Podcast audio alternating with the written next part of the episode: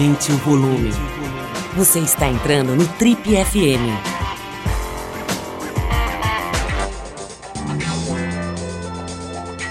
Oi, eu sou o Paulo Lima e essa é a versão podcast do Trip FM.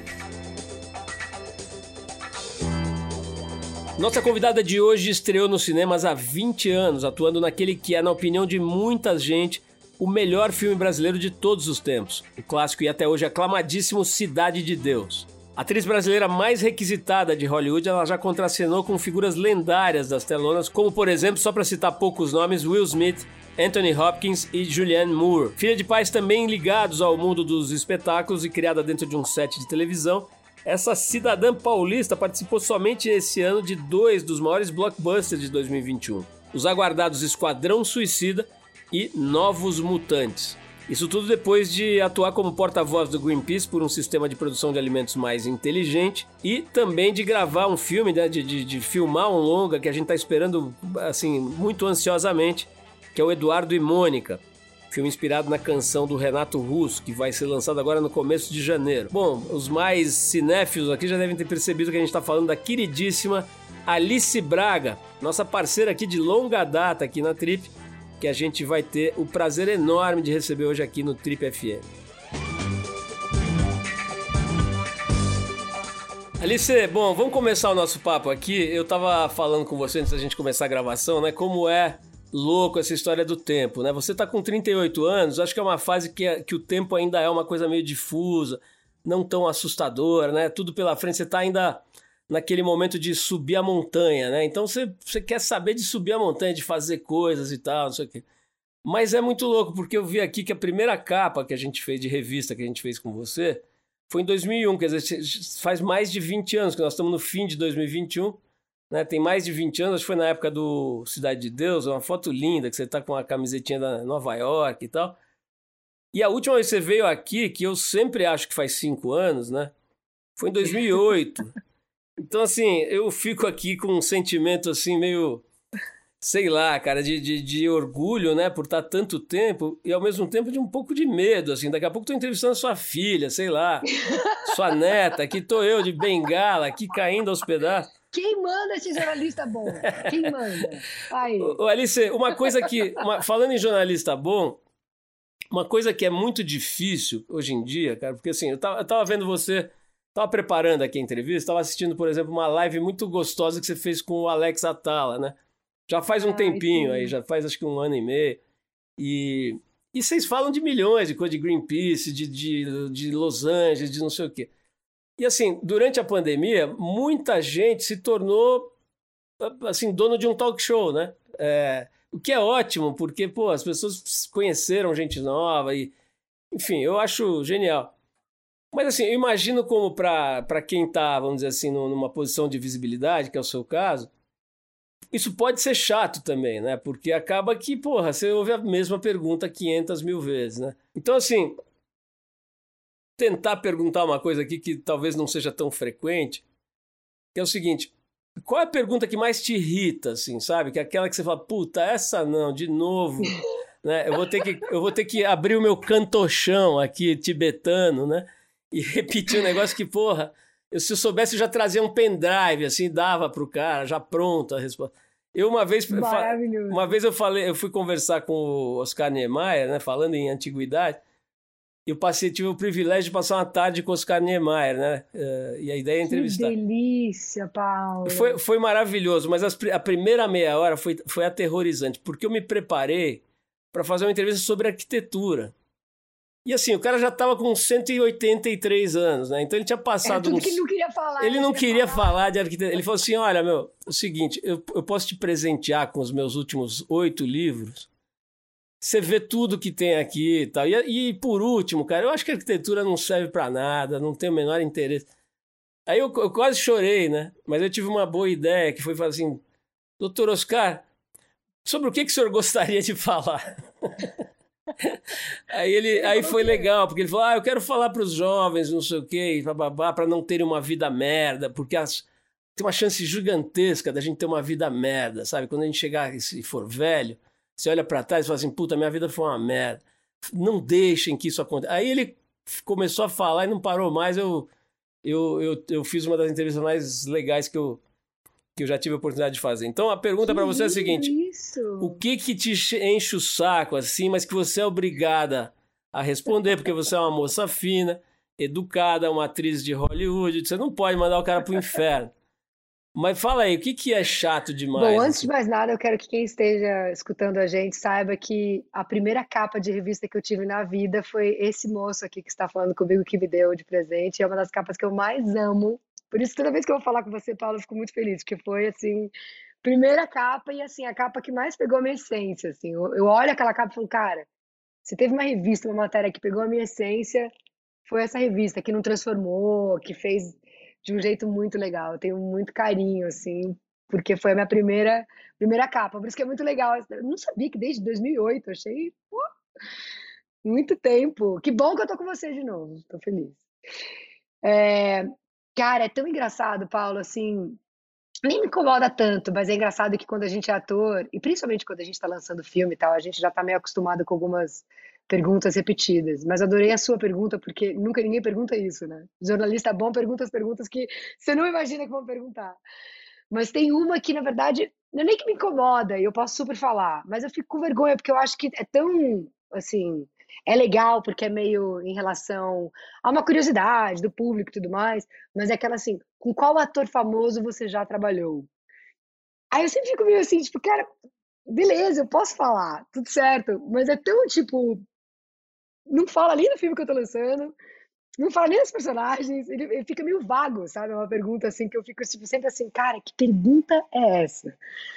Mas eu me divirto, porque aí também eu começo a falar, eu lembro de história, eu adoro papear, então já vou embromando. Acho que o bom de ser filha de jornalista é que eu já percebi que o mais gostoso da entrevista é quando você sai falando e, e se diverte como um papo no meio do caminho. Sabe? E já aconteceu de, é de, você ser confundida com outra atriz e, e, ficar com vergonha de dizer que você não é a outra pessoa? Isso acontece também, né? Já, várias vezes perguntaram, eu não lembro assim que filme, mas várias vezes falaram, cara, adorei você naquele filme. Aí fala, e você? Cara, obrigada. Eu fico. E uma coisa que acontece muito comigo, Paulo, mais do que tudo é, é... assim, a pessoa olha para mim, aí meio eu vejo a pessoa tentando me reconhecer, tipo assim, cara, eu conheço aquela menina, não reconhece de onde é, mas reconhece o rosto fala assim, cara, você estudou no colégio tal? Isso acontece muito comigo, mas assim, muito. Eu adoro, eu falo, não. Aí eu fico com vergonha de falar, eu sou atriz. Aí eu sempre fico, eu dou um tempo pra pessoa, tipo, pra conversar e tal. Ah, então tá bom. Então desculpa te incomodar. E sai. Aí eu fico dando risada, porque, né, eu fico com vergonha de falar, olha, desculpa, não, na verdade, estudei em São Paulo, tô no Rio. Você tá me lembrando de um amigo que é, ele é um cara famoso por cometer gafes, assim, em escala industrial, né? E uma vez a gente pegou um voo para para Lisboa e a gente conseguiu lá uma, um esquema de, de passagem executiva. A gente estava se achando muito chique, indo de executiva para Lisboa. E ele pegou uma cadeira do lado de uma mulher cabeluda, assim. E ele olhava para a mulher e tal, e, bom, aí deitou, dormiu, dormiu lá desse. É, é uma situação meio, meio esquisita, né? Você dorme do lado de uma pessoa que você nunca viu e tal. E ele olhando para a mulher, tal, no final ele falou assim: Você fazia equitação na hípica? A mulher quase. A mulher, a mulher teve um puta susto. Não, não, não fazia e tal. Ficou meio incomodada. Bom, era a Marisa Monte. O cara dormiu com a Marisa Monte do lado. É isso, gente, é, muito maravilhoso. Não tinha a menor ideia de quem era, mas sabia que já tinha visto em algum lugar. Eu né? amo essas pessoas. Assim, eu tenho amigos que são assim, assim, são os melhores, porque é muito puro, é muito honesto. É por isso que quando alguém me confunde, eu sou super cariosa, porque é muito honesto. Tipo, não é nenhuma malandragem, é muito. E o melhor é a pergunta, né? Hípica. Olha. É, é. não sei de onde ele tirou isso, mas, mas Alice, por acaso eu falei na, na na Marisa Monte, mas tem uma coisa em comum entre você e ela, além da cabeleira belíssima. Cabeleira. Que é, não, que é o seguinte: vocês têm, vocês duas, né? Tem uma projeção muito grande, inclusive internacional, mas assim, muito grande mesmo, né? Você, pô, já falei aqui na introdução do programa, é certamente a atriz brasileira com maior projeção internacional hoje, talvez em todos os tempos. É, mas tem um negócio de, uma, de, uma, de um gerenciamento da imagem muito inteligente, né? Muito comedido, assim, muito cirúrgico, né? A Marisa, isso aí é história até de livro, né? Que começa com o Nelson Mota, fazendo um planejamento do, do lançamento, e ela sempre muito inteligente, né? Se recolhe, fica na dela, de repente vem com puta trabalho e tal. Você também, apesar de ser mais nova que ela, de uma geração talvez um pouco mais próxima dessa, dessa maluquice de influenciadores de hoje e tal, você tem um negócio de, se preservar, né? E eu tô meio chocado com a notícia que saiu essa semana do, do Whindersson Nunes dizendo que vai parar de trabalhar porque ele não está conseguindo lidar com a fama. Que ele vai dar um tempo, assim, parar de fazer stand-up, parar de fazer humor. Não sei se vai parar as redes sociais, imagino que sim. E ele declarou essa frase: falou assim, Eu não estou conseguindo lidar com essa história de fama, então eu vou me retirar, né? Quer dizer, cara que tem, sei lá, acho que 35 milhões de seguidores, 40, nem sei. Me fala um pouquinho disso, o, o Alice. Eu acho que você podia fazer uma masterclass de gerenciamento de imagem. Papo, papo sério mesmo, porque pô, você está fazendo. Esse ano você fez dois blockbusters lá de, de filmes gigantescos. Agora está lançando o Eduardo e Mônica, que é uma coisa que é quase um, um hino brasileiro, né? São trabalhos de muita visibilidade, mas, puta, eu sei que você pega ônibus e passa batido. No máximo, puta, o cara vai perguntar se você fazia hípica, né? eu vou falar isso. No máximo alguém vai perguntar: você estudou no Santa Clara? Me conta um pouquinho assim, tem... claro que tem um esquema profissional que te ajuda e tal, né? A gente tava até falando agora com o Eduardo, que trabalha nesse, nessa coisa de divulgação inteligente, mas mas cara, deve ser difícil hoje em dia, né? Você ficar nesse lugar que assim, você está no mundo dos negócios, do show business, da, da, da, da atuação, mas, pô, você quer ter uma vida, né? Me conta um pouquinho dessa, dessa, dessa engenharia aí. É interessante, Paulo, porque assim, eu sempre fui mais reservada, sempre fui muito expansiva, muito, né, no colégio, eu era amiga de todo mundo, eu não tinha uma turma só, eu sempre fui muito aberta e, e sempre muito muito tímida, porém tinha um lado meu que eu ativava para poder comunicar com as pessoas. Mas eu sempre fui reservada, tinha um lado meu mais reservada. E eu acho que ao passo que eu fui trabalhando mais, ganhando mais reconhecimento, as pessoas começaram a me notar mais e conhecer e fazer filmes que tivessem mais público. Eu tive um caminho inverso que foi engraçado, que não foi nem só pensado assim, putz, não quero que as pessoas saibam da minha vida, mas foi um jeito meio natural meu, com a minha personalidade, mas um jeito também de proteger os personagens, porque eu sempre senti que quanto menos a gente sabe do ator, da vida pessoal do ator, do que ele faz, do que está acontecendo na vida dele, ou qualquer coisa no caminho do ator, mais você acredita num filme quando você está vendo, mais você acredita naquele universo, mais você compra aquela pessoa. E eu acho que foi meio uma coisa natural minha, assim, de não ser muito, é, de expor tudo. E eu acho que é o que você falou, a Marisa, né, um pouco mais velha do que eu, mas assim, eu ainda na minha geração, e a, e a Marisa também, né, de certa forma, mas ainda mais abaixo da gente, o Whindersson, por exemplo, é mais novo do que eu. Existe essa demanda, né, da, da coisa da, da mídia social, né, de, de você ter que ter o um Instagram, de você ter que ter tantos seguidores, de, inclusive, é um, é um, um, problema isso, inclusive, para vários atores, porque começaram a pedir número de seguidor para quando você vai fazer um teste para alguma coisa. Isso é um absurdo, né? Nunca devia ser medida para você poder fazer qualquer coisa se você não tem muito seguidor no Instagram. Como é que a gente vai empregar atores incríveis que são desconhecidos? Isso é inacreditável pensar nessa possibilidade, mas é o mundo que a gente vive.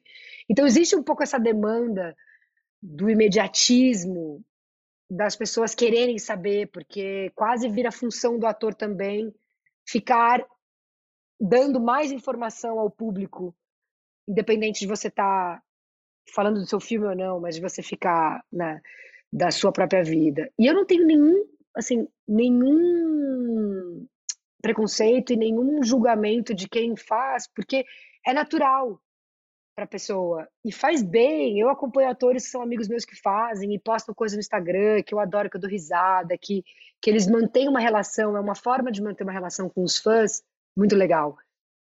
Mas eu não tenho isso em mim, até porque eu sou muito hippie, assim, eu sou muito, tipo, a coisa da tecnologia, de saber twittar, de, de, de postar, eu esqueço de postar, eu esqueço de fazer stories. E é um jeito meio meu, assim, sabe? Eu tenho até vontade de botar um pouco mais para poder gerar uma comunicação com os fãs e um diálogo ali num canal aberto, que eu acho que é legal. Mas como isso não é orgânico, natural meu, também não quero que seja uma coisa falsa. Então eu sempre fico meio nessa brincadeira de, de dar quando dá vontade, é super orgânico, tanto que tem post que eu apareço do nada, tenho fãs que são super carinhosas comigo, que falam, ai, a gente adorou que ela apareceu. E aí, quando me dá vontade, eu apareço, mas não é uma coisa muito de, de estratégia, assim, sabe? Eu acho que a única estratégia mesmo é só nesse lugar de, putz, eu quero tanto que as pessoas acreditem nas personagens, porque isso para mim é o que é o mais valioso, do que as pessoas saberem o que eu tô fazendo no exato momento onde eu tô, sabe?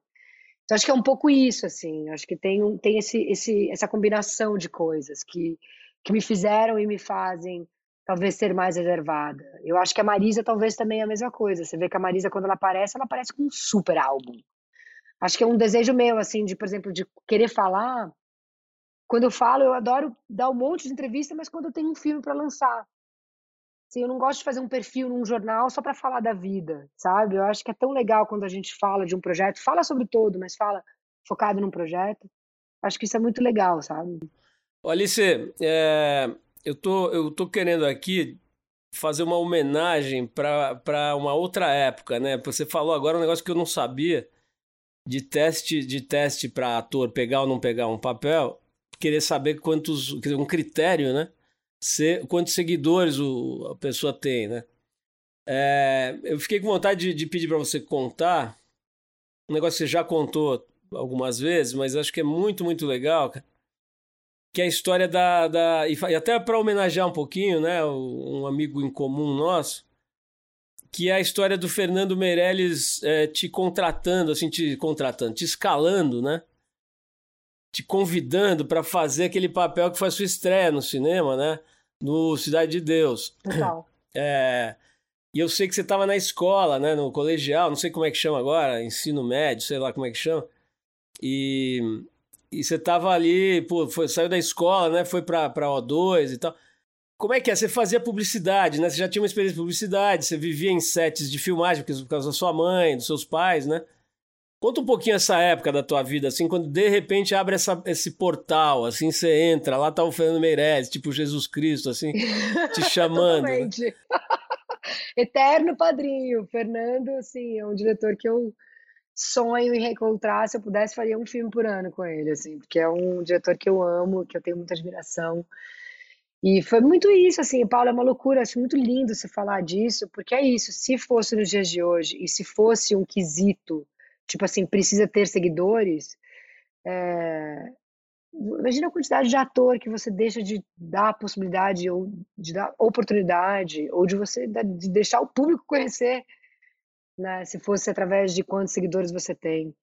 Mas foi uma época muito linda. Eu lembro que eu estava no terceiro colegial e aí eu tinha feito, eu fazia né, comerciais com os amigos da minha mãe, com o pessoal da dois, com pessoas que eu conhecia. Eu não tinha uma agência me representando. Mas eu sempre gostei muito de, de trabalhar, sempre gostei muito de set de filmagem. Então eu, eu fazia testes e comecei a pegar alguns. Eu tinha feito um comercial de Açúcar União com o Fernando Meirelles dirigindo. E foi super legal. E aí o Fernando estava escalando Cidade de Deus. E aí acho que ele lembrou de mim. Inclusive porque o Fernando queria uma atriz desconhecida, ele não queria um, um rosto de alguém que já tivesse na novela e tal. Porque ele queria realmente que essa personagem desaparecesse ali no meio dos meninos, né, que eles tinham escalado no Rio. E aí foi, foi muito lindo, assim, porque ele me chamou para aquele papo, eu estava no terceiro colegial, 18, 17, 18 anos, saindo do colégio e indo andando até o A2, que era perto do colégio Oswald de Andrade, que é onde eu estudei. E aí conversando com ele e vendo o Fernando me observando, conversando, poxa, vamos lá fazer o teste então com os meninos para ver como é que vai ser, porque a gente fez o teste de preparação junto com a Fátima Toledo, todo mundo junto, para ver como é que era a química com os meninos. E foi muito lindo, porque foi assim um encontro, sabe? Foi um encontro meu com os meninos, meu com com o cinema, meu com o Fernando num outro registro, de estar tá fazendo uma, uma história que que a gente jamais imaginou que fosse para onde fosse, sabe? Que se transformasse num dos 100 melhores filmes da história, de que mostrasse o nosso cinema para fora de uma forma muito específica, que se transformasse em referência para novos cineastas do mundo todo. Então foi, foi um momento muito mágico, assim. Eu tenho um carinho gigantesco pelo Fernando, assim. Fernando para mim para sempre vai ser meu padrinho, assim. Nunca nunca sai do coração, assim. Tem lugar de tudo na vida e o do Fernando Meirelles. Olha, eu estou fazendo alguns relatos históricos aqui, então vou aproveitar e falar. Eu, eu fiz uma entrevista com o Fernando nessa época, antes do filme ser lançado, sabe? E ele já era uma figura com relevo, principalmente pela, pela obra dele em publicidade, mas ainda tinha um desafio, assim, pô, esse cara é publicitário, né? O Cidade de Deus foi a emancipação total dele. Mas antes de lançar, eu fiz essa entrevista. Eu me lembro bem, ela foi publicada, Páginas Negras da Trip, tá aí no, na história, mas me lembro dele falar o seguinte, cara, eu botei até o quadro da minha casa, o carro, tudo que eu tenho, bicho, nesse filme, porque vai aumentando a demanda, cara, e aí o patrocinador, o, o, o, investidor já não quer mais pôr grana, não sei quem não quer pôr e tal, eu pus até a minha underwear aqui nesse, nesse filme, cara, assim, se ele for mal, eu quebrei. E eu, eu, eu, foi na minha casa, na casa que eu morava na época essa entrevista, eu fiquei até com pena, quase que eu falei, ó, oh, tem um quartinho aqui, se você quebrar, dá pra você ficar um, um mês aqui, eu fiquei meio preocupado assim com o cara. Falei, porra, sei lá como é que é essa indústria, né? De repente não rola, né? E também não sabia como é que tava o filme, não tinha visto. Bom, aí é, o resto da história você sabe, né? Talvez seja. Tem muita gente boa que, que acha que é o melhor filme brasileiro de todos os tempos, né? Tem gente abalizada que fala isso. Mas, o, Alice, eu brinquei desse meu amigo que só dá fora, que dormiu com a, com a com a Marisa Monte, perguntou se ela fazia, se ela fazia equitação na hípica. É, mas eu brinquei e falei que a gente tinha arrumado lá uma passagem de, de, de executiva e tal, e que a gente tava se achando rico e chique ali, né? Você deve ter passado por situações assim que, porra, sei lá, cara, no hotel mais lindo de Cannes, depois com aqueles vestidos de um milhão de dólares e joias jogadas na cama e tal. A minha pergunta é a seguinte: qual foi a situação que você se achou mais rica e chique na sua vida? E o mais engraçado, né, Paulo? Porque assim, eu adoro aquele ditado, né? Você tira a menina do bairro, mas você não tira o bairro de dentro da menina, né? E eu sou, assim, o exemplo disso, assim. Eu sou muito da Vila Madalena, eu sou muito paulista, paulistana, eu sou super hippie, eu continuo, sabe? Eu sou muito assim. Então é muito engraçado quando me vejo nessas situações que é é muito, é incrível, porque você fala, putz, que delícia poder viver isso, que honra estar aqui, que honra estar representando o país, que honra estar fazendo parte disso. Mas tem sempre esse olhar da menina do bairro, né? Tem sempre esse olhar do da onde eu vim. E aí, é, para mim, é muito engraçado. Eu acho que a gente tem essa. Acho que definitivamente festivais de cinema são coisas que te botam num lugar muito lindo, assim, de você, para mim, me toca nesse lugar de. Porque eu amo o cinema, sabe? Eu vivo por cinema, eu tenho uma admiração muito grande por cineastas e por contadores de histórias. Acho que a arte transforma, salva, sabe? Então, quando você está numa sala, num jantar de gala, em algum lugar desses, em Cannes, e você vê na mesa do lado a Juliette Binoche, depois a Isabelle Huppert, aí você vê, de repente, o Wim Wenders passando é muito surreal, assim. Eu acho que é tipo. É o máximo que um ator pode, tipo, chegar ao ataque cardíaco, sabe? Tipo assim, cara, pronto, agora foi. Agora, agora vai acontecer e tudo certo também. Se eu desmaiar aqui agora, tá. Valeu, sabe? Só para chegar pertinho. Acho que tem uma coisa de inspiração.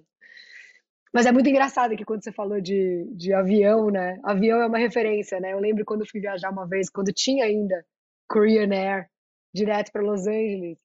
E aí eu tive que ir para algum trabalho, alguma coisa. E eu era a única pessoa da primeira classe.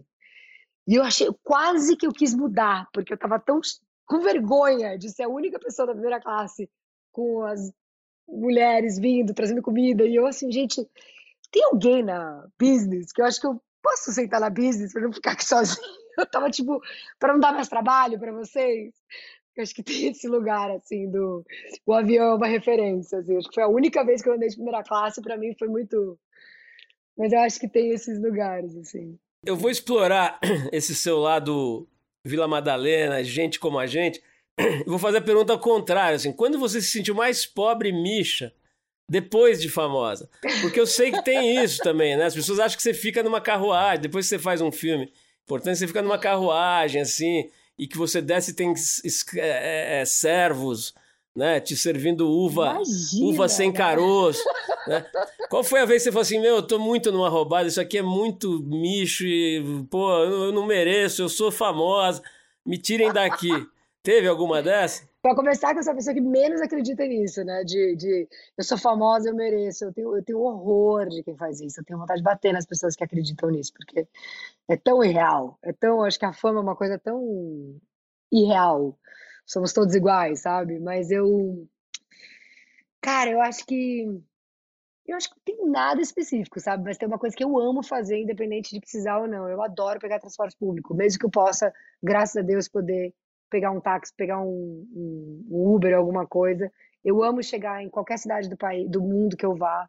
Eu amo andar de transporte público por uma razão. Acho que assim é ali que você entende uma cultura, entende um país, entende um povo, sabe?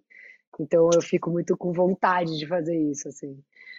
Mas eu acho que, sei lá. Deixa eu te falar uma coisa. Você falou agora de entender um povo através do transporte público. Né? Outro dia eu entrevistei o antropólogo Roberto da Mata que fez um livro sobre isso. Né? Ele comparava a cultura brasileira à cultura americana pelo jeito como esses povos dirigem automóveis, sabe? Como é o trânsito define uma. É, sensacional. Como o trânsito define uma, uma sociedade, uma cultura. Esse cara é um gênio, está com 85 anos produzindo, fazendo loucamente livros e palestras e tal. Mas assim, você já mais ou menos, sei lá, 15 anos, você está muito um pé nos Estados Unidos, outro aqui, né? Em Los Angeles tal, por causa da, da, da, profissão e tudo mais, né? Dos filmes é, blockbusters que você fez já e faz e, e, acabou de lançar.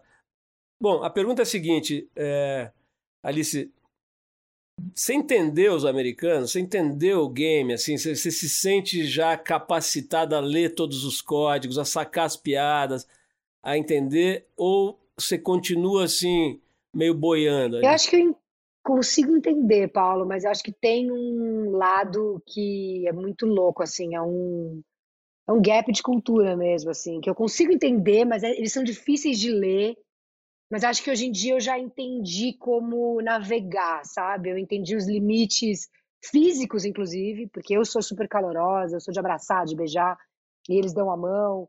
Então, até às vezes é engraçado que eu me acostumei tanto a dar a mão que eu já entrei no modo operante de dar a mão natural, assim, mas eu acho que tem um gap de cultura que é muito louco, que é da onde a gente vem, que eu não consigo desvendar 100%, sabe?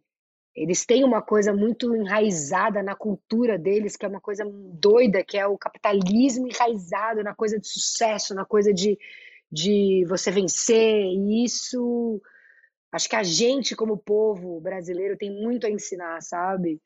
Você sobe a favela e você vê a comunidade, você vê a troca, você vê o todo, você vê a cultura, e às vezes eles têm uma, uma medida de sucesso só através do dinheiro, ou do status, ou do sobrenome. E isso é uma coisa que eu tento desvendar e, e, e me faz muito feliz de não ser de lá, porque eu acho que a gente tem uma alma muito profunda e muito boa para poder ensinar de volta, sabe? Mas é engraçado isso, assim, é um eu sei navegar, mas eu acho que é muito difícil entender 100, 100, 100%, assim. Agora, achei bem interessante essa, essa, essa análise através do trânsito, porque diz muito mesmo, né? Ah, eu, eu recomendo que você dê uma olhada. Um trânsito meio de sobrevivência, né? Assim, Sem São dúvida. Paulo, cortando, não sei o quê, o, tem... o, o, Roberto da Mata morou nos Estados Unidos um bom tempo, deu aula na Universidade Americana e, e viveu lá, né? Então ele ele tinha uma, uma condição muito privilegiada para fazer essa, essa análise antropológica, né? E, pô, diz muito sobre você, a forma como você é, avança num sinal, ou para o carro do lado do outro, deixa o outro passar na sua frente ou não, né? Essas regras, esses acordos tácitos e etc. Ele faz um estudo muito legal. A hora que você puder, dá uma olhada. Mas, oh, Alice, tô pensando em uma outra coisa. É o seguinte, esse, esse ano, esses últimos dois anos, eu tive a chance de entrevistar muita gente. Bom, os últimos 37, mas esses anos da pandemia, as pessoas ficaram mais acessíveis, né? E também, como tudo é remoto, pô, entrevistei gente que está morando no Havaí, na Nova Zelândia, quer dizer, não tem mais barreira. Outro dia falei com o Wagner, entrevistei o Wagner Moura, seu colega e amigo aqui, ele estava sei lá onde, mas aí o cara para, entra aqui no papo, a gente conversa e tal. E, e ele também, como você, mas um pouco diferente, talvez sejam exceções na, na geração de vocês aí, que construíram uma carreira muito poderosa sem que ela fosse calcada na TV Globo. Né? O Wagner fez novela, não sei o que, tá até, acho que está até passando uma novela antiga que ele fez e tudo, mas não é um cara de novela, né, que fez 16 novelas, não é o Fábio Assunção, sabe? Quer dizer, a, a carreira dele é construída com uma série de pilares eu, diria que o da Globo é um pilar pequeno até, né? No seu caso, eu sei que você fez também coisas e tudo de televisão, mas não exatamente nessa empresa. E curiosamente, nessa semana, o enfim, isso não quer dizer necessariamente uma crise, mas é um indício de que, de que as coisas estão diferentes. A Globo vendeu o prédio da sede dela em São Paulo, né? Por uma soma bastante grande de dinheiro e alugou do novo proprietário. Uma manobra que tem até um nome em inglês e tal, mas ela basicamente hum, dá a entender que você está precisando fazer caixa, né? Você está precisando desimobilizar o seu capital. Enfim, tem milhões de sinais. Ela demitiu muita gente, né? muitos atores e atrizes, isso todo mundo sabe, jornalistas, etc. Ou seja, tem um, eu não diria que a Globo vai acabar, muito pelo contrário, mas existe uma um movimento das placas né, no, no, mundo da comunicação em geral, que é, inclusive, mais do que sabido. Eu queria ouvir de você um pouco essa construção de carreira feita de um jeito mais molecular, né, mais, mais moderno, até acho que dá para dizer, né? É, de apostar no cinema, de fazer essa série que você fez agora, é, da, da, Traficante lá, do, acho que é Netflix, né?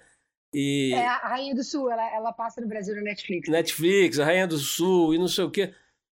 Quer dizer, é, é uma coisa que, que foi pensada, tipo, puta, eu vou construir minha carreira em cima de outras bases, ou, ou simplesmente aconteceu desse jeito? Acho que foi uma combinação, Paulo. Acho que tem, tem, tem um lado que. Eu cresci muito com a referência da Globo, né? É, eu cresci querendo fazer Globo quando eu era mais jovem, quando eu estava na, na adolescência. E aí acho que eu tive essas oportunidades que foram muito mágicas, assim, eu tenho muita, muita alegria e honra de ter sido, por exemplo, escolhida para fazer Cidade de Deus com o Fernando, ou Cidade Baixa com o Sérgio Machado. Foi meio um caminho que as coisas tomaram na minha vida, que eu devo muito, por exemplo, ao meu pai, ao Ninho Moraes, que é meu pai, jornalista e tal, que e minha mãe também, Ana Braga, que eles sempre me apoiaram muito assim numa coisa de desejo, de sonho, mas também de me manter muito no colégio ainda, de eu viver as fases da vida. E aí eu tive possibilidade de fazer malhação quando acho que eu estava com 16 e tal, mas isso envolveria tipo, putz, mudar para o Rio. Tinha toda uma coisa que era muito específica e meu pai quis segurar, ele falou: "Não, calma, pera, tipo, vamos vamos terminar o colégio, vamos respirar, vai acontecer". E aí, no meio do caminho, aconteceu a Cidade de Deus. Então, acho que teve uma conjunção de coisas, assim, uma junção de coisas que, que acabaram me amadurecendo para um outro caminho. E não foi uma coisa assim, ah, não quero fazer Globo. Foi, foi para onde as coisas foram se encaminhando. Mas sempre com desejo de fazer Globo, ou de fazer novela, ou de fazer projetos assim, porque é uma narrativa, é, é uma linguagem nossa. A gente é muito bom nisso. É, é um contato direto com o público. Tenho muita admiração por novela, por autores, pela nossa história, pelo que causa, pauta discussões, né? Na, dentro da mesa de jantar. Então, acho que tem, tem novelas que têm essa potência e que são entretenimento puro. Acho que tem, tem uma beleza nisso muito legal. Não foi uma estratégia e uma coisa focada, foi um caminho que foi um caminho que foi surgindo para mim. É uma paixão o cinema, isso para mim teve um peso sim. E eu fui indo para esse lado que as portas foram se abrindo e esse caminho se tomou. Mas ao mesmo tempo também teve isso, teve esse desejo que acabou, acabou não acontecendo por uma coisa de sempre que me convidavam, era muito próximo à data, então já não tinha mais a data, era sempre muito em cima. E aí as coisas tomaram outro caminho. Eu acho que agora é engraçado. Agora você vê quanta gente está saindo dos contratos da Globo para poderem ficarem mais livres. Mas naquela época não existiam os streamers, né? Existia muito a Globo e o cinema e o teatro. Agora, com essa pluralidade de, de meios de comunicação, tem mais essa possibilidade. E eu acho maravilhoso, eu acho muito legal a gente estar tá movendo o mercado para a gente dar força para a nossa indústria, mais do que tudo, principalmente no momento que o governo ataca a cultura, ataca o nosso cinema, é uma forma da gente sobreviver, sobreviver, né? Tipo, debater a vida da nossa cultura é, nesse outro lugar, que é gerando emprego, que é gerando conteúdo, que é transformando, pegando as pessoas da Globo e botando em outros lugares e, e falando da nossa cultura em outros lugares, em outras referências. Eu acho que isso é importante para a gente formar uma indústria forte, porque a nossa indústria ela gera muito dinheiro, né, Paula? É uma indústria que ela ser atacada dessa forma é uma loucura, porque gera imposto, gera trabalho, gera renda. Então, a gente poder fazer isso é muito legal, sabe? Poder, poder usar um pouco da Globo nesses outros streamers, usar daqui para lá, eu acho que é importante a gente gerar esse diálogo. Então, a minha, a minha relação com a Globo, na verdade, sempre existiu com muito carinho, com muito desejo ainda de fazer. Quem sabe eu faço. É uma coisa de achar o projeto e organizar a data. Para mim, sempre foi um pouco mais sobre isso mesmo. Alice, eu falei do privilégio que eu tenho tido aí nesses dois anos de falar com um monte de gente legal, né? E, e uma delas foi o seu seu par, digamos, né? O seu colega aí nesse novo filme. A gente vai falar disso daqui a pouquinho no Eduardo e Mônica, que é o Gabriel Leone. A gente fez uma entrevista com Sim. ele muito legal agora. Acho que faz uns três, quatro meses. Ele tava até. Ele tinha sido chamado meio de última hora para gravar umas cenas do Verdades Secretas 2. A gente caçou ele lá no Projac, aí ele fez meio no carro. Foi muito legal. O moleque é uma gente boa e. e é maravilhoso. Foi um papo ótimo. Mas assim, eu vejo atrizes elegantes como você sempre fazendo referências aos parceiros e, e as atrizes com as quais contracena. Ah, ele é muito respeitoso, ele foi muito generoso comigo, ele me ensinou isso. Você, você bom, trabalhou com Anthony Hopkins, não precisa falar nada, né? Não tem acima disso não tem mais nada. Tem ele, a Fernanda Montenegro e para cima não tem mais nada, né? E, e outros, Will Smith, não sei mais quem, então.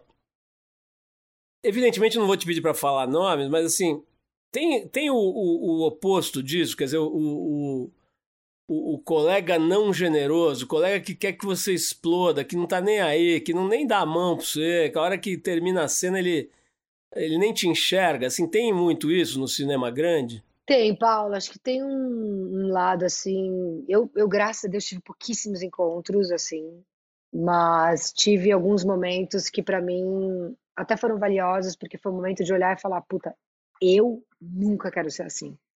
Eu não não gosto desse jeito de trabalhar, não não não não me conecto com esse jeito de trabalhar. Porque eu acho que o que a gente faz principalmente, né, tanto no teatro quanto no cinema e muito no cinema, a gente não faz sozinho, né? Você faz sozinho no teatro, você faz um monólogo, mas senão você tem toda uma equipe de teatro ali, inclusive, mesmo no monólogo, você tem a equipe de luz, a direção e tudo mais. Eu acho que tem uma coisa no cinema que é linda que você não faz sozinho, você só faz em equipe, você faz em coletivo. É muito lindo. Você precisa de todo mundo. Você precisa do gaffer, você precisa do ator, você precisa do, do, do diretor, do roteirista, do motorista, do catering. E eu já trabalhei com atores que se achavam mais importantes do que tudo inclusive do texto. E aí, para mim, eu acho que isso é a morte, assim, a morte da nossa do que a gente faz, assim, sabe? Para mim é é triste porque você percebe que a pessoa ela não está presente e ela acha que ela é maior do que tudo aquilo, inclusive do próprio autor que escreveu aquele texto. E eu, na verdade, tive poucos encontros assim, graças a Deus, mas que me fizeram realmente olhar e falar, putz, eu nunca quero fazer isso, sabe? porque é muito triste, assim, não vale a pena. E eu, inclusive, era uma coisa que eu batalhava muito no Rainha do Sul, o fato de ser protagonista, você acaba tendo uma responsabilidade de você meio ditar o tom do set, né? Porque você tá lá todo dia. Eu virei produtora executiva, então eu fui produtora executiva no segundo ano já, ou terceiro ano eu virei produtora executiva. Então existia uma coisa de você estar tá ali, não chefe, muito pelo contrário, mas de você estar tá ali numa coisa de incentivar as pessoas, de inspirar as pessoas. E para mim era muito valioso estar tá presente de uma forma que fizesse todo mundo trabalhar para o lado positivo, trabalhar para o lado é, proativo, em equipe, no coletivo, respeitando o outro, sabe? Isso foi uma coisa que para mim me ensinou muito ser protagonista de uma série, porque é um peso que cai sobre você. É. As pessoas olham para você, né? Aquela frase look up to you, né, que é difícil traduzir para português, mas é, elas olham para você. Se você começa a dar um tom errado, as pessoas começam a dar o um tom errado. É como um diretor que berra no set. O set começa a ficar caótico. Um assistente de direção que não tem respeito ao outro gera um caos enorme. Isso também sobre o ator, sabe? Que a gente lida com uma coisa muito difícil, que é o ego, né? Essa tua resposta me trouxe duas coisas aqui na cabeça. Uma é, que você falou quando eu brinquei ali do negócio pô, da roubada, né, da miséria. Me tira daqui que eu sou famosa, tal. Você falou, pô, isso aí jamais eu faria, né? De fato, é, só como brincadeira se admite, mas tem muita gente que faz isso, né? Que isso rola, né? E principalmente nesses lugares, Muito. nesses lugares míticos, né? Como é, por exemplo, Hollywood, tudo. É, eu queria, eu queria te perguntar o seguinte. É, é aquela fatídica frase, né? Você sabe quem eu sou? É, você vê muito isso nos seus pares ali, de grandes filmes e tal. Você vê uma coisa de acreditar que você está acima do bem e do mal? Sabe que eu tive uma sorte de nunca encontrar ninguém, sabia, Paulo, que fosse assim. Até o cara que poderia, né? Poderia não, porque ninguém pode, eu acho. Eu sou totalmente contra isso.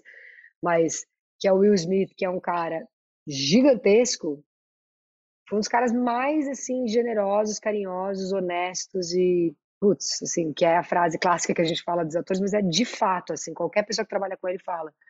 Ele é um cara que não esquece de onde veio, e que preza uma coisa muito linda no set de filmagem, sabe? Alice, eu vou te fazer uma pergunta meio, talvez meio sem pé nem cabeça, porque só pelo fato de você morar ou, ou ter, ou viver parte da sua vida em Los Angeles, não, não obrigatoriamente, é, enfim, você, você, tem informações sobre esse assunto, tal, mas como você é do cinema, mora lá parte da sua, do seu tempo e tal, você deve ter ouvido muito, ter visto informações, enfim, ter vivido um pouco dessa tragédia do Alec Baldwin, né?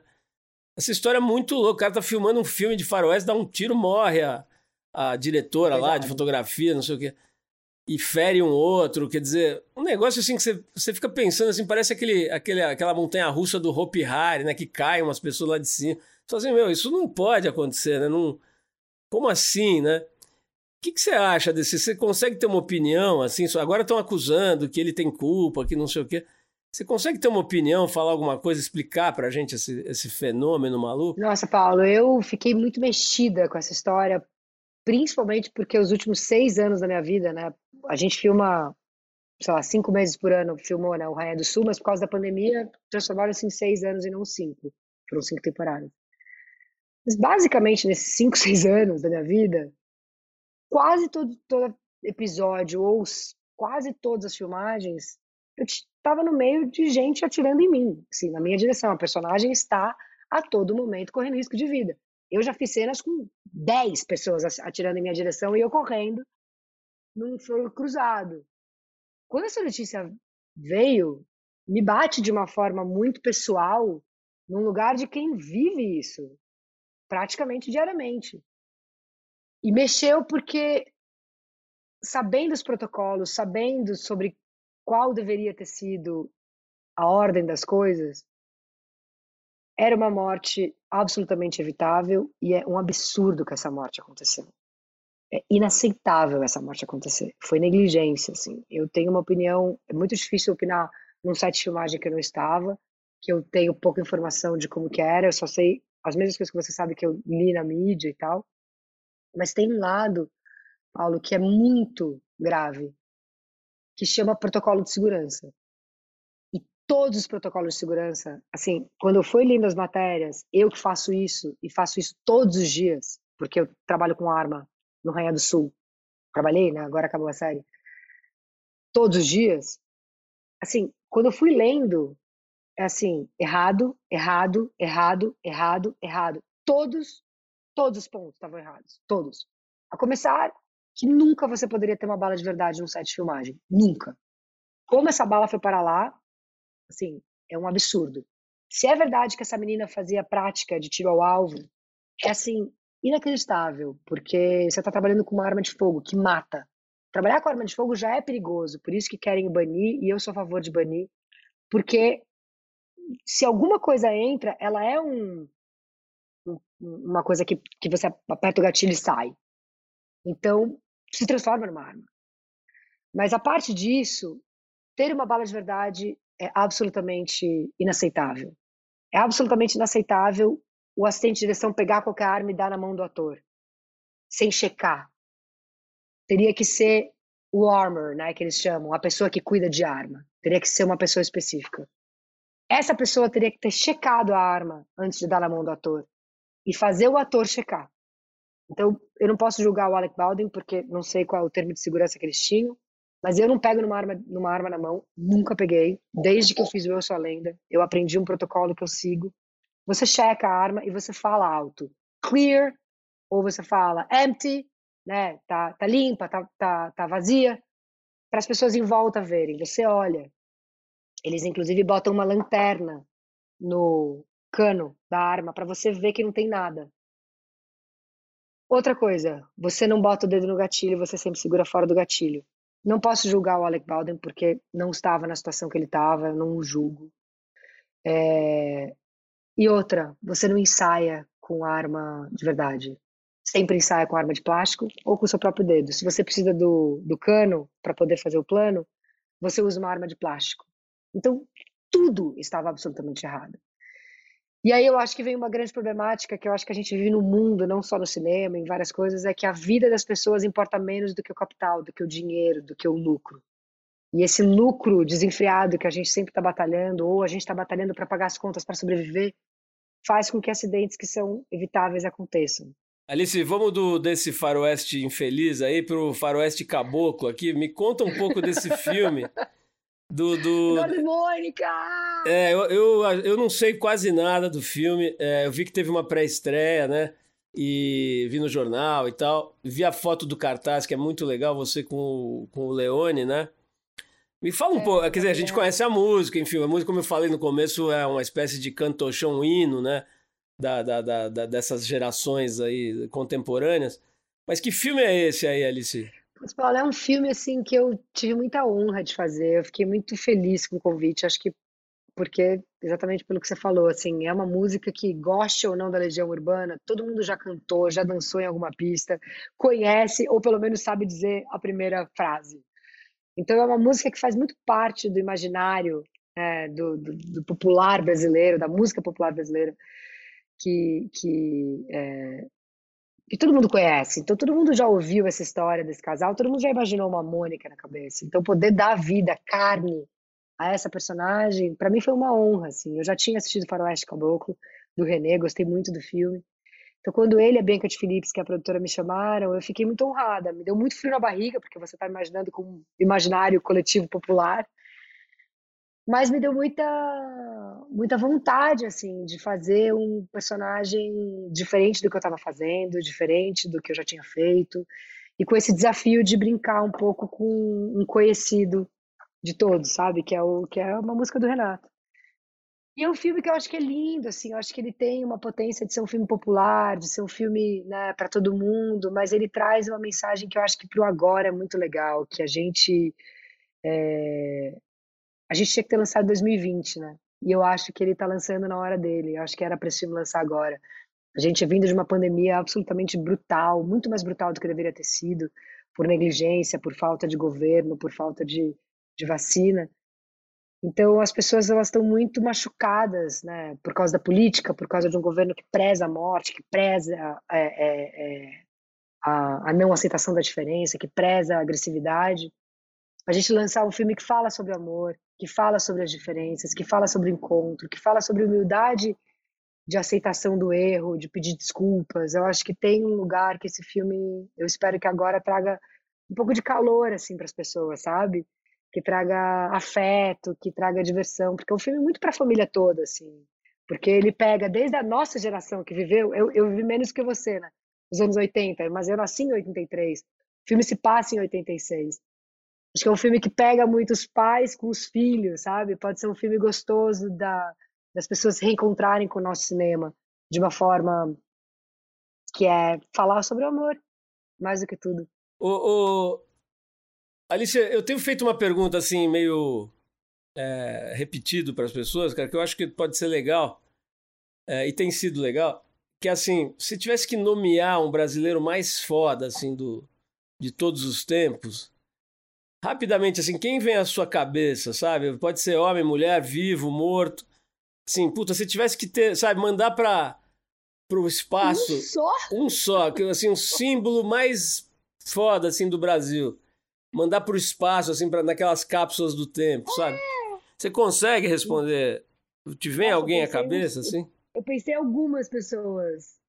Fala, pode Mas- falar, pode falar todas, não precisa ser só uma. Engraçado que vieram as, as pessoas que são ativistas, assim, eu acho que tem um lugar de ativismo em mim muito vivo, talvez pelo momento que o Brasil está vivendo, que para mim me bate muito fortemente, assim, sobre sobre o que a gente está vivendo, principalmente em relação ao meio ambiente. Assim, o primeiro que me veio foi o Chico Mendes, assim, porque foi um dos primeiros que estava numa luta sobre proteção ambiental, que infelizmente foi assassinado e infelizmente ainda vivemos nesse Brasil que mata ativista ambiental. Estamos muito bem representados. Eu sei que você fez uma série de vídeos aí para o Greenpeace, que foi muito mais do que interpretar um roteiro, né? Você se envolveu e tudo. Mas eu queria, assim, como a gente tem pouco tempo e eu, eu não quero deixar de falar sobre a nossa situação. Aliás, a gente falou várias vezes aqui, você falou. Mas eu queria colocar isso num outro plano, até porque, sei sei lá, já tem tanto debate sobre a, a polarização, as brigas, as cabeçadas. Eu queria saber o seguinte: você que está tendo esse privilégio tão grande, né, de fazer o que você gosta, de fazer isso pô, numa escala mundial, tão jovem, né, desde 20 anos. É... Como é que você. O que, que você acha que vai estar rolando daqui a uns 10 anos, assim, é, no Brasil? Você acha que a gente vai ter. Vamos botar nessa, nessa perspectiva que a gente consegue enxergar um pouco, né, numa, num, num diapasão um pouco maior, assim. Daqui a 10, 15 anos, em que estágio civilizatório você acha que a gente vai estar? A gente vai ter andado para trás, como a gente andou nos últimos dois anos, ou até mais, né? Ou, ou, ou você acha que a gente dá um salto para frente? Você consegue formular um cenário de futuro, assim? Eu tenho uma sensação que é assim, eu tendo a, a, a buscar ser otimista e sonhar com um futuro melhor. Tem um lado meu que acha o Brasil foda. A gente tem uma potência como nação, como cultura que é impressionante.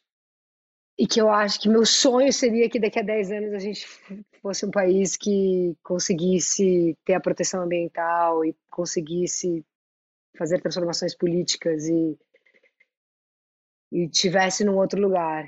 É, o meu lado realista faz com que o meu lado otimista fique um pouco mais triste, porque eu, as coisas que esse governo fez, infelizmente, elas têm consequências por muitos anos. E a gente, infelizmente, vai pagar muito essa conta. Já estamos pagando e vamos pagar mais ainda por essa conta de ter tido um governo como o do Bolsonaro no poder. Então, assim, daqui a 10 anos, eu realmente espero que nesse próximo ano a gente possa dizer outra coisa dos próximos 10 anos. Eu acho que para falar dos, dos próximos 10 anos, a gente tem que entender o que vai acontecer em 2022. Porque a gente não só precisa mudar quem está na presidência, mas a gente tem que realmente avaliar quem está no nosso Congresso. Isso é muito importante, assim. Eu acho que as pessoas elas têm que Ai, tudo é política, tudo é política, tudo é política. Sim, tudo é política, porque a gente precisa que a democracia esteja firme e forte e que a gente pense bem que a gente bota no nosso Congresso, porque as destruições que estão acontecendo, o Congresso também faz parte. Então tem que mudar a presidência, mas tem que mudar o Congresso também. Então, o meu desejo de esperança é ver um futuro que a gente use esse tempo tão duro que a gente teve, está tendo com esse governo, para a gente gerar uma transformação potente, de transformação absoluta de país, do que a gente quer como brasileiro, de que a gente proteja as nossas florestas, que a gente pense no clima, que a gente pense né, em igualdade social. Acho que tem vários quesitos que a gente tem que botar energia. Mas eu acho que se a gente não transformar o agora, cada vez mais a gente, cada vez menos a gente tem possibilidade de futuro. Não, você trouxe um aspecto muito importante, né? Que a gente fica pensando só no presidente, se vai fulano, Beltrano, Cicano, terceira via, não sei o quê. E o Congresso reinando, né? O Centrão mandando no jogo assim com a caneta bombando. Paulo, olha, o pre... olha, olha o partido que o Bolsonaro entrou. Nossa, é, é de assustar. Ele que né? dizia tanto sobre. Você sabe que é, eu, tinha, eu tinha um amigo. Centrão. Eu sou o anti-establishment. O, Alice, quando eu era moleque, tinha um amigo que falava assim: Cara, você quer entender os políticos? Dá uma olhadinha na roupa, no olho, na pele, no jeito de ele olhar, dele andar, do jeito que ele toma café, cara. Tá tudo ali. E realmente, cara, que você olha aquelas cenas do cafezinho de bastidores, dá um pouco de medo, né? E aí, quando eles começam a falar, aí é o horror mesmo, é o terror total. E pior ainda quando você lê sobre o bastidor, né? Enfim, então acho que você trouxe um ponto importantíssimo que é quer se concentrar em todas as frentes, né? mas lembrar que o Congresso, num sistema como o nosso, é ele que trava todo, todo a, a, o progresso, é ele que tem as chaves dos cadeados que ele mantém fechados, né? Então é, é, é, bem legal. O, é uma mudança o... muito estrutural que a gente tem que fazer. Então, um beijo enorme para você, um super Natal aí para você, para a família, fim de ano gostoso aí, tranquilo. Obrigado, Alice. Ah, obrigada a você, Paulo. Sempre uma honra, um prazer. Como eu disse, meus ídolos são jornalistas e você é um deles. Você ouviu mais uma edição do Trip FM, uma produção da Trip no ar há mais de 37 anos. Direção e apresentação, Paulo Lima. Produção, roteiro e edição, Adriano Conter. Se você quiser ouvir outras entrevistas das edições anteriores do programa, é só acessar o tripfm.com.br. Ou também pode procurar a gente na plataforma digital onde você costuma ouvir seus podcasts preferidos. A gente está em todas, Deezer, Spotify e outras. Semana que vem a gente volta com mais uma conversa boa aqui no Trip FM. Abração e até lá!